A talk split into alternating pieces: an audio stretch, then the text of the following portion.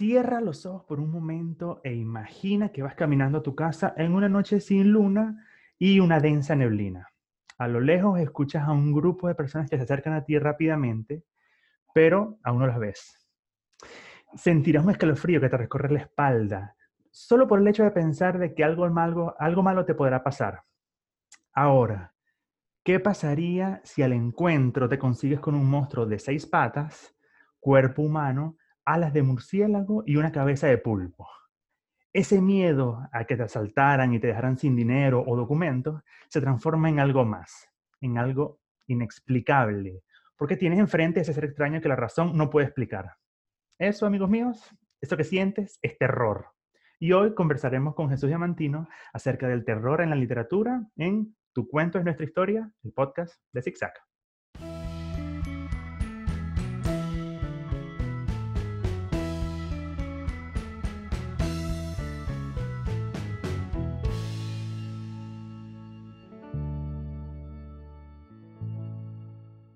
Y hoy tenemos con nosotros en nuestro episodio de Tu cuento, nuestra historia, a Jesús Diamantino.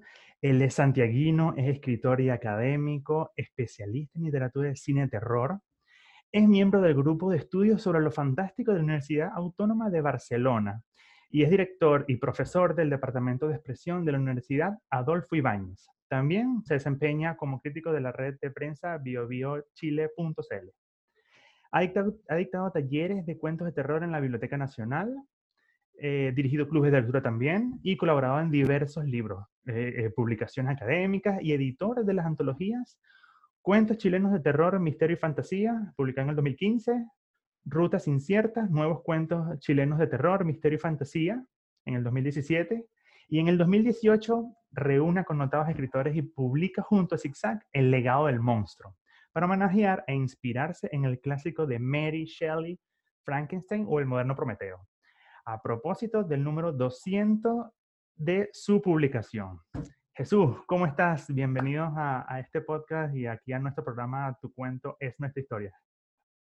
Hola, Cari, muy bien. ¿Y tú cómo estás? Bien, bien, bien. De verdad, súper felices por tenerte acá. Eh, genial que podamos compartir acá un poquito de esto que, bueno, que nos llama un poco la atención a veces, que, es el terror.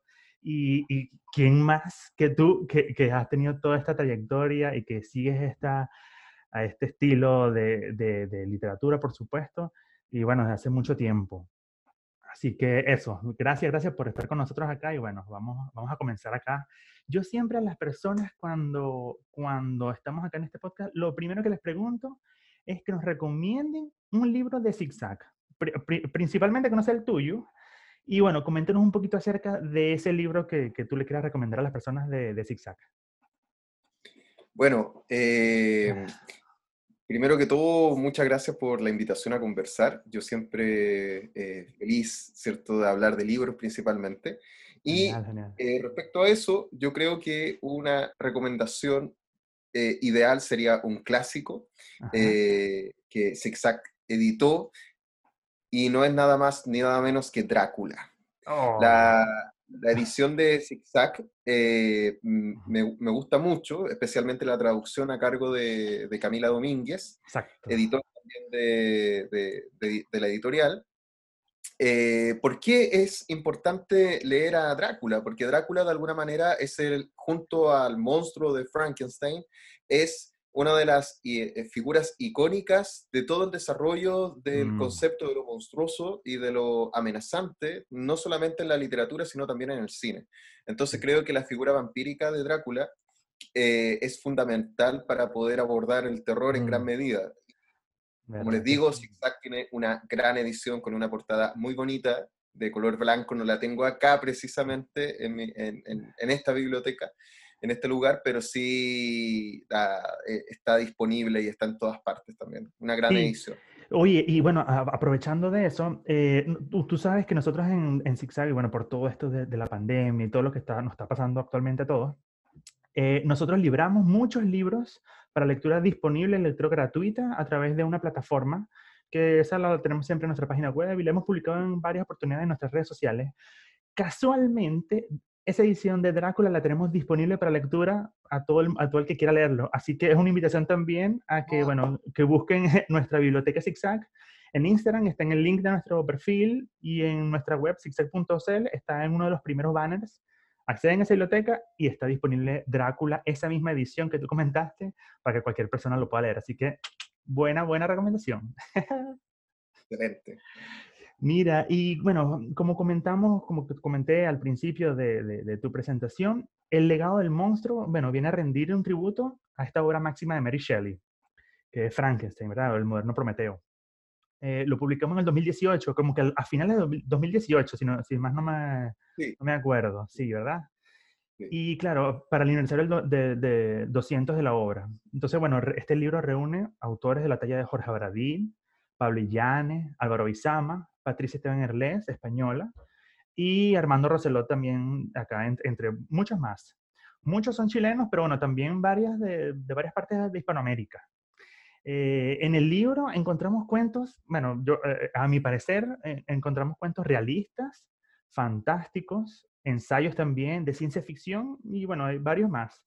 Y bueno, yo te puedo comentar que, bueno, yo cuando salió me lo leí, obviamente, porque me encantan todo este tipo de temas. Y mm, me encantaron todos los cuentos, obvio, pero tengo dos favoritos. Me encantó El último piso, que es de Javier Ignacio Larcón, y El sargento y los franquis de Joss. Me encantaron esos dos. Eh, el, el, de, el, que se llama El último piso, eh, bueno, e, es, también como por, por, algo, como algo también mío, ¿no? Eh, Javier Ignacio Larcón es venezolano, está en España y, escribió un cuento de verdad friki, como dirían también en España, friki, eh, y que tiene que ver también con la migración y lo que, nos está, que está pasando en Venezuela.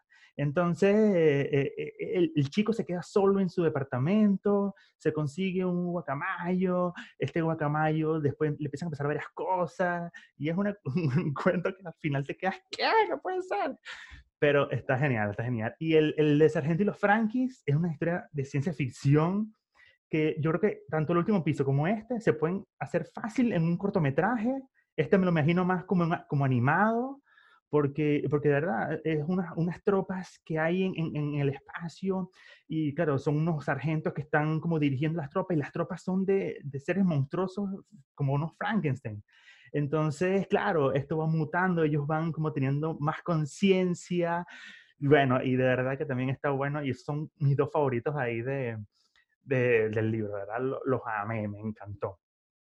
¿Cómo, yo te quería preguntar, ¿cómo fue la experiencia de reunir a todos estos autores? Porque hay autores de, por supuesto, de Chile, hay varios de España, eh, está Joss también, que es cubano, así que eh, todos estos aportaron al libro El legado del monstruo, pero ya tenías experiencia un poco con, con, con antologías, si no me equivoco, ¿verdad? Sí, ¿verdad? Sí, entonces, y claro, ¿cómo fue esta tarea ahora de antologar en un libro de estas características, que, que es con este personaje que, que, es el que lleva el hilo conductor de todos estos cuentos, que es Frankenstein, y con autores tan diversos, porque todos son, son diferentes, unos son más jóvenes, otros un poquito más, más de edad, así que coméntanos un poco de cómo fue este, este proceso. Claro. Eh, bueno, como tú decías, el libro se publicó eh, a fines del 2018, pero en realidad eh, el libro prácticamente del 2019, mm, porque ahí tuvo, digamos, la mayor repercusión, eh, la, gente lo empezó a conocer en realidad el, año pasado y más, allá del año de publicación. Pero el año de publicación es súper importante para el libro porque, como tú dices, ¿cierto? Se cumplían 200 años de Frankenstein. Ahí está. Acá está el libro. Eh, se, se, cumplían 200 años de la publicación de Frankenstein de Mary Shelley. Entonces, Zigzag eh, quiso hacerle un homenaje. Eh, y, aparte, eh, Frankenstein, esto no es casual, porque Frankenstein también fue es un libro que, que, fue editado por Zigzag también. También está ahí. exactamente. No que recomendarlo porque sería como demasiado evidente la relación.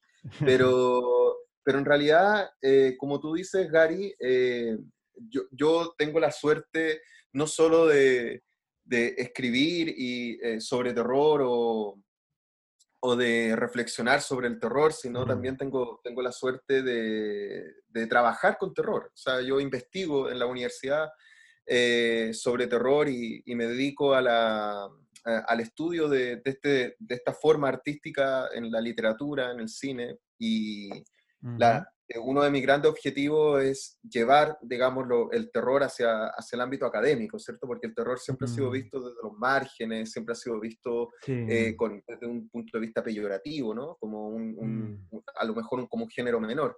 No obstante, yo creo todo lo contrario. Eh, creo que es necesario revisar el canon de la literatura también desde, desde este ámbito. Ahora, respecto al libro, el libro responde a esa necesidad también. Entonces, la, elección de los autores y la convocatoria tuvo que ver, eh, respondía a dos parámetros. Por un lado, ¿cierto? Eh, quise invitar a escritores y amigos, muchos de ellos son mm. muy amigos míos, eh, quise invitar amigos, ¿cierto? Que admiro mucho. De todos los escritores que están acá, son escritores que yo admiro muchísimo y que me han inspirado mucho en mi trabajo como investigador y también como escritor. Y por otra parte, ¿cierto? Son, eh, otro requisito es que ellos, eh, que los escritores eh, estén de una u otra manera involucrados con el, con el, con el género del terror. Y todos, ¿cierto? Han escrito antes terror y, y, todos, ¿cierto? O han estudiado el terror o se han visto involucrados, digamos, con esta forma artística. No es una novedad para ellos mm. incursionar dentro del terror. Entonces quise convocar a autores que escribieran relatos exclusivos para esta antología, pero que también, ciertos sus conocimientos en torno al terror quedaran plasmados en los relatos. Buenísimo, ¿Para qué? Para crear un vínculo más fuerte también con los lectores. Entonces, en ese sentido, la, la, todos los, y también, ¿cierto? Otra, otro objetivo era tener una panorámica actual muy, muy fresca de, la forma en que se está haciendo terror hoy en día y cuáles son los mm. elementos y los temas que se están tratando y qué mejor, ¿cierto?, que reverenciando al gran monstruo que es Frankenstein, ¿cierto? Claro, claro. Y claro, es que eh, hay autores súper actuales, hay autores también de otras partes que también nos dan una visión un poquito diferente. A lo mejor hay varios autores que dan una visión eh, full centrada, full local, ¿verdad? Full chilena, pero, pero eso, con que tengamos a Patricia Esteban Erles, a Joss, em, eh, hay otro, ah, eh, hay uno que se llama De León, que también es de España, ¿verdad? Eh, Francisco de León de México ah, y David Rojas de España, sí. Exacto, entonces, claro, también tenemos otras perspectivas de otras partes y, claro, y no son, no son principiantes en esto del terror, como tú lo decías. Ellos ya tienen carrera, tienen, tienen un trecho ya avanzado en el terror y claro, eh, la convocatoria para este libro es inspirarse ahora en, Frankenstein, efectivamente. ¿Y, qué te iba a decir? Mm, ¿Y, qué tal fue como la dinámica con ellos? Porque muchos son diferentes. O sea, eh, supongo que habrán algunos que ya te tenían listo eh, de una vez el, texto, a lo mejor otros quizás, no sé, se, tardaron un poco más, o, o, no sé, unos quizás unos eran más, por decirlo así, como más, más rockstar que, que no sé, coméntanos eh, de eso cómo fue, porque también, no sé, las personas eh, muchas veces nos preguntan, eh, específicamente por el legado del monstruo, que no, no, todo el mundo tiene tan claro qué es una antología. no todo el mundo tiene tan claro que, que esto es una colección de, de, cuentos de autores diferentes. Entonces, claro, es un proceso totalmente diferente como que una persona escribe un libro y ya, eh, y, esa persona se vea después eh, con el editor de, la editorial. Entonces, este, este, es un proceso un poquito diferente. Así que coméntanos, por favor, un poco, de eso. Sí, uno, de los principales criterios para, eh, o mejor dicho, el pie forzado, no solamente fue, Frankenstein para los escritores, sino que también fue con, Camila, con Camila Domínguez, editora de Zigzag, eh, se nos ocurrió otorgarle libertad a los autores. Entonces, la, libertad, ¿cierto? Estaba no solamente en incorporar la imagen de Frankenstein, sino homenajearla desde otras perspectivas también. Me explico. Por mm. ejemplo, hay relatos que no necesariamente citan al monstruo y reelaboran al monstruo, sino que también eh, llaman y saludan a la autora, a Mary Shelley. hay otros, ¿cierto?, que eh, se desligan completamente de, de, Mary Shelley, ¿cierto? Y de, y, de, Frankenstein, ¿cierto? Y crean una historia sobre un monstruo con mm. características a lo mejor similares y palpitaciones en relación a Frankenstein, como el caso, no sé, de, el, eh, como el primer cuento, como el primer cuento Plan de Navidad de, de Pablo Illanes, ¿cierto? Y hay otros autores claro, como, como Armando Roselot o como Francisco de León, que toman la obra original y le dan, ¿cierto?, una especie de spin-off, ¿cierto?, una, una versión distinta, eh, llenan alguna laguna que quedó a lo mejor en la novela y a partir de eso crean una historia. Mm. Entonces, eh, esa mirada es bastante versátil y el mismo texto, ¿cierto?, que tú mencionabas que te gusta tanto, que a mí también es uno de mis favoritos, el de yo, ¿cierto? El, eh, es El Sargento y los Franquis, ¿cierto? Eh, eh, ese, ese, texto también aborda la ciencia ficción. Entonces es el terror, pero desde el código de la ciencia ficción, en donde, ¿cierto? En, en, donde la monstruosidad de Frankenstein la podemos ver, ¿cierto? De manera interplanetaria. Entonces ahí también hay, hay toda una, una, alusión también política frente a la idea, ¿cierto? De la invasión, el dominio politizado. Es algo bien, bien interesante lo que, lo que hay ahí. Entonces, por eso, eh, y el mismo texto de Jorge Baradit, que es más bien un ensayo literario en torno a la figura de la monstruosidad. Por lo tanto, eh, eh, una de las cosas que ha destacado la crítica respecto a este libro, tiene muchísimas reseñas, afortunadamente en Zigzag estamos muy contentos porque el libro ha sido bien recepcionado por la crítica, pero una de las cosas que han mencionado y que destacan es esa versatilidad. O sea, no nos vamos a encontrar con cuentos, ¿cierto? Que todos son una reversión de Frankenstein, sino que cada autor, ¿cierto? Con mucha libertad ha tomado una, ha, reelaborado, digamos, el mito de Frankenstein, pero de manera muy original. No hay ningún cuento que se parezca a otro. Si hay algo destacable es que todos los cuentos son muy distintos. Exactamente, exactamente. Sí, y, efectivamente el de Baradí es un ensayo, no es, no es, una historia, o sea, es un ensayo. Él está eh, preguntándose cosas acerca de, lo bestial, ¿no? De lo monstruoso. Eh, y claro, tenemos ciencia ficción, eh, hay, otro, hay otro que, mm, recuérdame tú, que es como, ¿qué le pasó a Mary Shelley? Eh, cuando, cuando también estaba en una laguna y como que vio por ahí una sombra, entonces amor, eso fue lo que le inspiró a ella a escribir Frankenstein, como que la, precuela, ¿no? De, de, todo esto.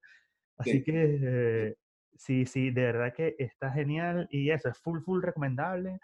Obviamente de, de, de adolescentes para arriba, yo creo, yo creo que para los chicos es un poquito más, más complicado, pero, pero sí, full, full recomendable. Ahora, mira, ahora, ahora veamos esto. Mira, eh, estamos claros que, la, que las situaciones eh, que le pasan a, las a los autores, por ejemplo, o la situación política en algún momento de la historia, eh, influyan efectivamente en, lo que puedan escribir, en lo que puedan crear, ¿no? A partir de, de esas vivencias, sean personales o sean de la, de la sociedad. la situación actual eh, de todo esto que nos está pasando a nosotros, que estamos eh, como protegiéndonos todos en casa, que estamos full, full eh, distanciados, porque de verdad ya tenemos tiempo que no tenemos tanto contacto humano, con, obviamente con otras personas. ¿Te ha inspirado a, a, escribir algo, a trabajar en algo nuevo y a lo mejor quizás también ligarlo, por supuesto, con, con el terror?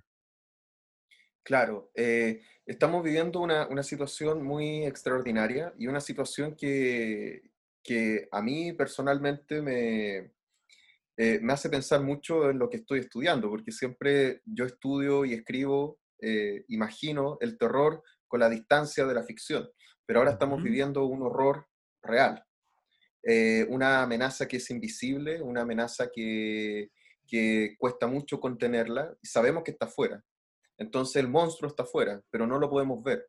Y eso es muy, eh, es muy terrible, pero también es interesante eh, analizarlo.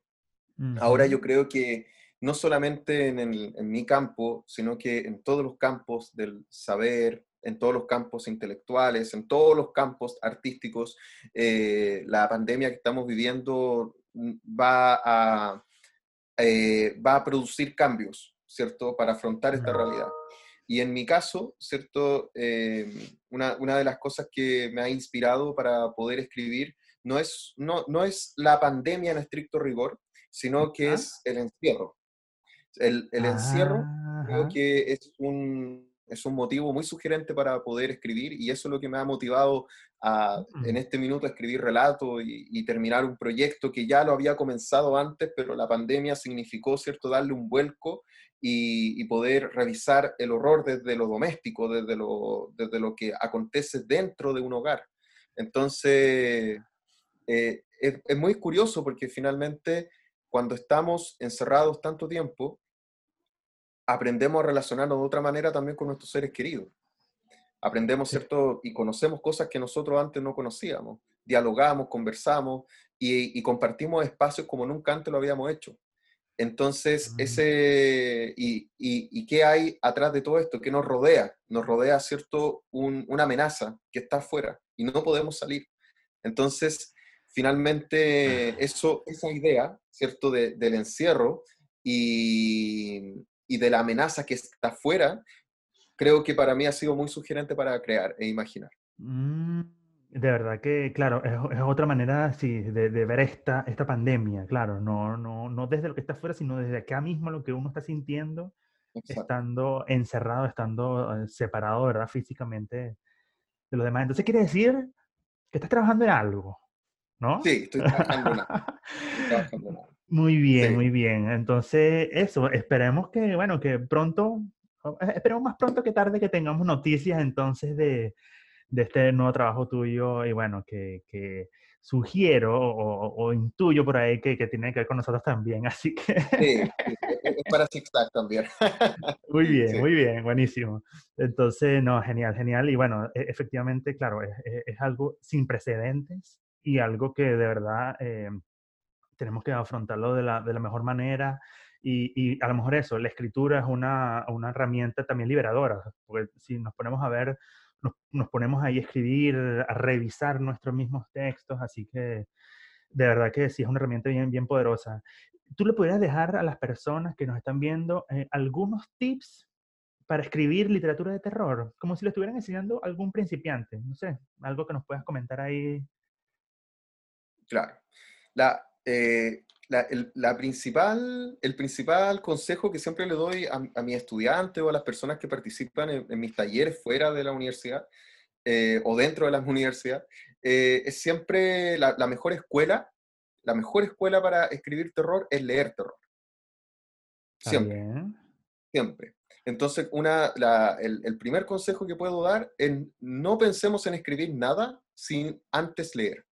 La lectura es lo mejor. Y en, ese, y en ese sentido, ¿cierto? No es para copiar, no es, digamos, para, ni siquiera, ni siquiera es para inspirarnos. Yo creo que eh, leer terror, ¿cierto? Nos permite conocer las diversas perspectivas sobre el tema. Y eso alimenta mm. nuestra idea.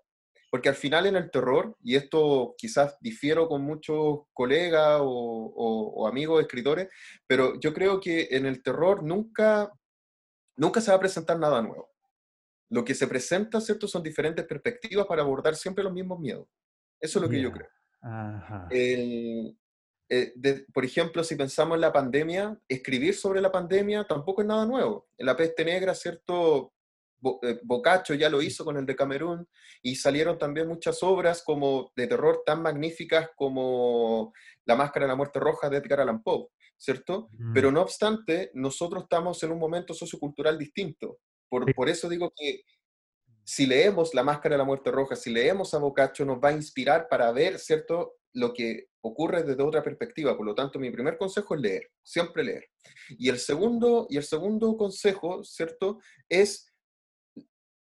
Eh, a mí me gusta mucho Stephen King, me gusta mucho la forma en que escribe y la filosofía que tiene Stephen King detrás de la escritura.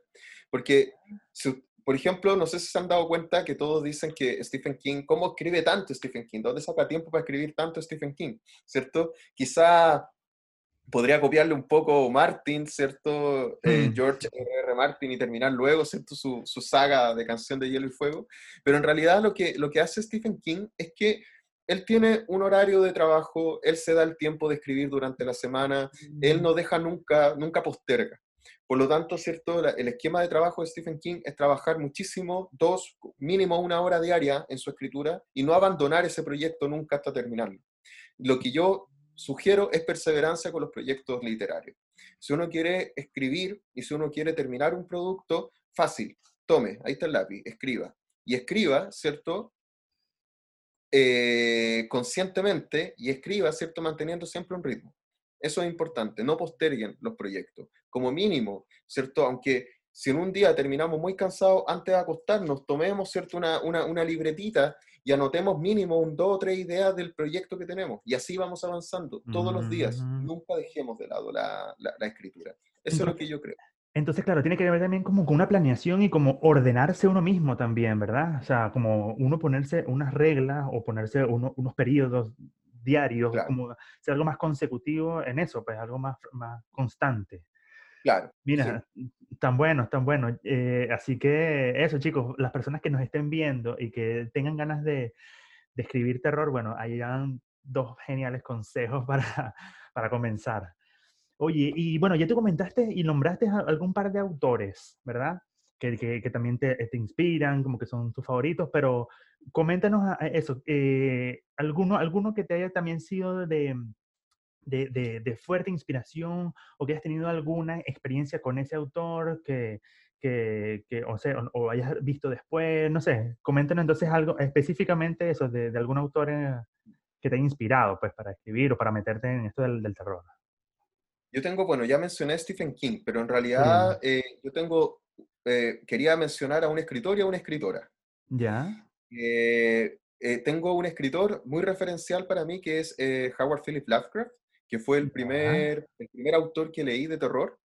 Eh, la primera vez que yo leí a Lovecraft, eh, si no me equivoco, tenía 10 años. Y de ahí en adelante, adelante eh, como inspirado por, por, los relatos que leí de él en una antología que una vez me regaló, me la prestó un amigo de la biblioteca de, de su papá cuando éramos muy chicos, me dijo, mira, aquí hay unos libros, hay unos cuentos buenos, y me encantó. Entonces empecé a leer, a leer, y sin, sin saber, leí los cuentos de Lovecraft muy chico. Y Lovecraft me inspiró. O sea, es una inspiración de vida, en verdad. Por eso mm. le tengo mucho cariño. Y también después, cuando fui descubriéndolo más, siendo más maduro a lo mejor, eh, descubrí que realmente lo que él hacía, lo que él, su proyecto artístico, eh, va más allá solamente de poner a un monstruo y asustarte, sino que el proyecto artístico de Lovecraft tiene que ver con la idea de que eh, escenifica o muestra al ser humano en su insignificancia máxima. Porque Lovecraft dice que el universo es tan grande, es tan vasto y está lleno de tantos horrores que finalmente el raciocinio del ser humano es tan limitado que nunca vamos a tener acceso a conocer. Y eso habla mucho de los traumas, habla mucho, digamos, de la época contemporánea y de qué manera la incertidumbre eh, frente a la realidad es lo que genera este tipo de miedo. Y, el, y, la autora que a mí me ha inspirado mucho, que es relativamente reciente en realidad. Hay, hay muchas autoras que me, que me gustan, pero hay una autora que me marcó eh, hace muy poco, hace unos 3, 4 años, que es Mariana Enríquez, una escritora argentina.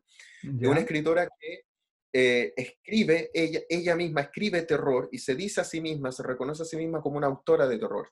Y ella tiene cuentos fascinantes. Eh, tiene dos libros extraordinarios, que eh, Los peligros de fumar en la cama y Lo que perdimos en el fuego. Son dos libros de cuentos realmente extraordinarios, con cuentos como La Casa de Adela, El Niño Sucio, en fin, que son, son cuentos eh, en donde el terror, los, muy inspirado en Stephen King, lo sitúa en espacios cotidianos y espacios identificables para todos, y donde la marginalidad, por ejemplo, como la pobreza, los espacios marginales latinoamericanos, los transforma también, ¿cierto?, en metáforas sociales y en metáforas monstruosas, pero sociales. Hay una carga social, una crítica social y una conciencia social detrás de la autora que eh, considero que es maravilloso hoy en día. Es un tipo de terror muy original. Buenísimo, buenísimo. Oye, mira, no la conocía, así que eso, súper súper buen dato también ahí, bueno, para buscar un poco más de, de ellas acá en Chile. Supongo que, que se conseguirán en eh, sus libros, no sé, en, librerías y todo acá, ¿verdad? Sí, ya, genial, sí, genial. Sí, Editorial Anagrama lo, lo, publica y hace poco ganó el premio Herralde de novela con nuestra parte de noche, que es esta novela acá. Ah, ya, ya. Genial. Una gran, eh, una, una, gran autora, sí. Genial, genial. Oye, y, y mira, y, y, en todas estas cosas de los autores, ¿verdad? Que, que tienen experiencias y, lo plasman en, una, en, una, en un libro o en cuentos, por lo menos lo que me comentas de ella, que lo planteaba también en la situación eh, que es súper reconocible y la, la, pobreza también que hay en, en los países. Eh, no sé, también habrán cosas que, que les pasen que a uno, a uno mismo le pase que sean terroríficas, pero que eso también eh, inspiren también para crear otras cosas. ¿A ti te ha pasado algo, algo así? como que no sé, como que te haya pasado algo que tú digas y te hayas quedado helado y eso te inspiró a crear algo, no sé. Eh, mira, la, la, verdad, con esto tengo que ser súper sincero, yo soy muy escéptico, no creo en nada sobrenatural, en nada paranormal, nada, nada, nada, nada. Amo el terror, pero en la ficción. Por eso me choca tanto lo que está pasando ahora en la pandemia, porque por primera vez estoy frente a algo que es realmente terrorífico. Pero, pero la verdad, eh, para, mis, para mi escrito, eh, o lo que me inspira como escritor, no son necesariamente situaciones que yo he vivido, sino que me inspiro mucho con cosas y experiencias que me cuentan mis amigos, que me cuenta mi familia, que me cuenta la gente, que me encanta rescatar historias ajenas. Y, y, eso es lo que me inspira mucho para escribir. La verdad, tengo que ser muy sincero que no, que no, no tengo nada en especial, afortunadamente, nunca me ha pasado nada realmente terrorífico que me permita extrapolarlo o plasmarlo después en, en algún texto. Mm. Pero sí, no, con esto no puedo ser hipócrita. Y, la verdad es que, como todas las personas, yo también tengo miedos. Como todas las personas, yo también mm. tengo, eh, he vivido situaciones dolorosas. Mm. Eh, y, y, también, ¿cierto? Eso me imagino que inconscientemente, después cuando yo leo mis cuentos o leo lo que he escrito, de repente digo, acá está algo que hace mucho tiempo quería decir, pero nunca me di cuenta y encontré en la, en la escritura una especie de terapia para poder plasmarlo de manera inconsciente. Mm. Claro, entonces sí, e, efectivamente eh, hay, nosotros nos pasan muchas cosas y que, claro, o nos callamos como para decir, sabes, soy más fuerte, que, que no pasa nada, ¿verdad? Eh, pero claro, que inconscientemente sale a flote y bueno, y en, en, en los escritos que, que, claro, que no puede hacer, efectivamente. Oye, Jesús, mira, yo te quería preguntar, nosotros también acá en el, en el podcast tenemos también una sección donde le pedimos a, a los invitados, le pedimos tres cosas o tres recomendaciones o tres siempre, siempre con el número 3. Eh, en esta oportunidad te quiero preguntar y que nos recomiendes a todos. Uno, una serie de Netflix, obviamente que tiene que ser con el, con el tema del, terror, una película de ficción y un documental. A ver, ¿qué, qué nos puedes recomendar tú? Ya. Eh, película de Netflix, hay una película que a mí me gusta mucho, eh, pero eh, es un poco sangrienta, lo, lo, digo. A mí me gusta mucho el terror sustancial. Eh, que se vea, que se vea. Claro, me gusta mucho los slashers, me gusta mucho la, el, género de asesinos seriales, en fin. Pero hay una película que es de, que es de eh, Mike Flanagan, que es el, es el director de, y el creador de La Maldición de Hill House, que es mi recomendación como ah. serie. Ah. Eh, eh, dirigió una película que se llama Hush, que está en Netflix, Silencio, también es traducida de esa forma, no El Silencio, sino Silencio, porque hay una película que se llama El Silencio que es muy mala, pero hay una que se llama Silencio. Y eh, trata precisamente de, es de una escritora que escribe, que escribe thriller, escribe obras de misterio y de terror, y ella es, es ella es, es sorda. Entonces, de repente aparece un asesino que de la nada, ella está en su casa, en un bosque, y ella empieza obviamente a una lucha con este asesino enmascarado que quiere obviamente matarla y hacerle daño. Pero es muy interesante cómo el asesino busca recursos no sonoros para poder cierto, asustarla. Entonces se crea toda una retórica respecto a los sentidos que está muy, muy, muy bien hecha. Eh, y también es una película que, que, nos hace reflexionar mucho también sobre nuestro confinamiento, porque ella está encerrada. Entonces eh, es bien interesante cómo la amenaza está fuera constantemente. Entonces creo que es una película muy acorde para pensar y reflexionar en la situación en la que nosotros estamos. No para asustarnos más, sino en el fondo el terror yo creo que es muy catárquico, el terror eh, es muy terapéutico en ese sentido. y eh, también ligado a la, a la idea de, del encierro, está la, la, maravillosa serie La Maldición de Hill House, también de Flanagan, de Netflix, que está eh, es una adaptación muy, muy libre de la novela La Maldición de Hill House de, de Shirley Jackson, una gran escritora también de mm. terror. Y, claro, y, esta, y esta, esta serie aborda la historia de una familia en dos planos narrativos, cuando los personajes son niños y después cuando son adultos. frente a una casa embrujada, ¿cierto? Y que, y Mm. que hasta la adultez de alguna manera los persigue traumáticamente. Muy, muy buena. La, la recomiendo un montón. Y como documental, eh, hay un documental que se llama La pesadilla, eh, The Nightmare, del 2015, de Rodney Asher. Y este, y este documental que está en Netflix es un documental que Ah. aborda la- el tema de la parálisis del sueño.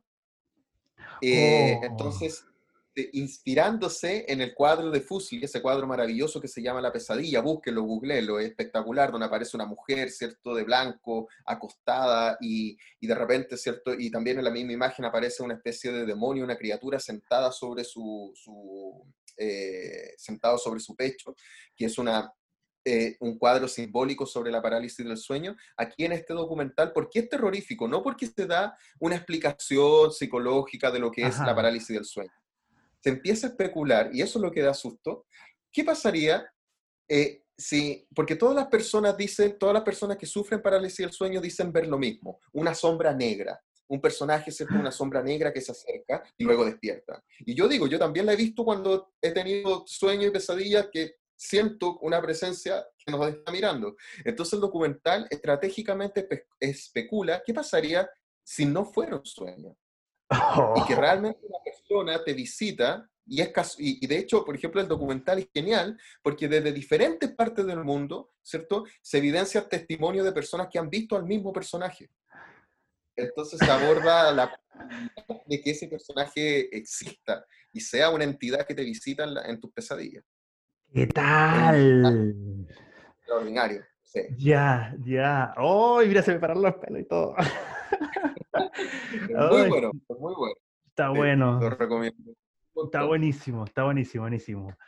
Bueno, eh, Jesús, yo creo que eh, eh, estamos listos por acá. Eh, de verdad te, te agradezco que has compartido con nosotros y bueno, con todas las personas que, que están viendo este, esta- este podcast. Súper interesante, por supuesto, todo tu, tu apreciación y todo el, el- el- el punto de vista que tienes acerca del terror, eh, cómo lo plasma, por supuesto, en los libros que ha- has trabajado. Y bueno, por supuesto en el legado del monstruo, que, que también en, en tu cuento ahí también se ve, se ve plasmado. Así que eso, primero eso, te agradezco, bueno, que hayas estado con nosotros acá en tu cuento de nuestra historia. Muchas gracias a ti, Gary, por, por invitarme a este podcast. Así que, bueno, cuando quieran, yo encantado siempre y, y recomiendo un montón el podcast, ¿cierto? Para abordar todos estos temas de, literatura y la necesidad de la lectura. Hoy en día no hay nada más eh, consolador en momentos tan difíciles como este que un libro. Así que Exactamente, importante. Así que eso, y la invitación está hecha a que, bueno, que sigan a nuestro podcast en todas nuestras plataformas. Vamos, estamos en YouTube, en Spotify, en Apple Podcast, en Google Podcast, así que ahí vamos a tener eh, muchos más episodios y muchos más invitados así interesantes como, como Jesús Diamantino que nos acompañó hoy. Así que eso, muchas gracias a todos y bueno, nos vemos en un próximo episodio. Chao. nos vemos. Chao, Gary, que estés bien.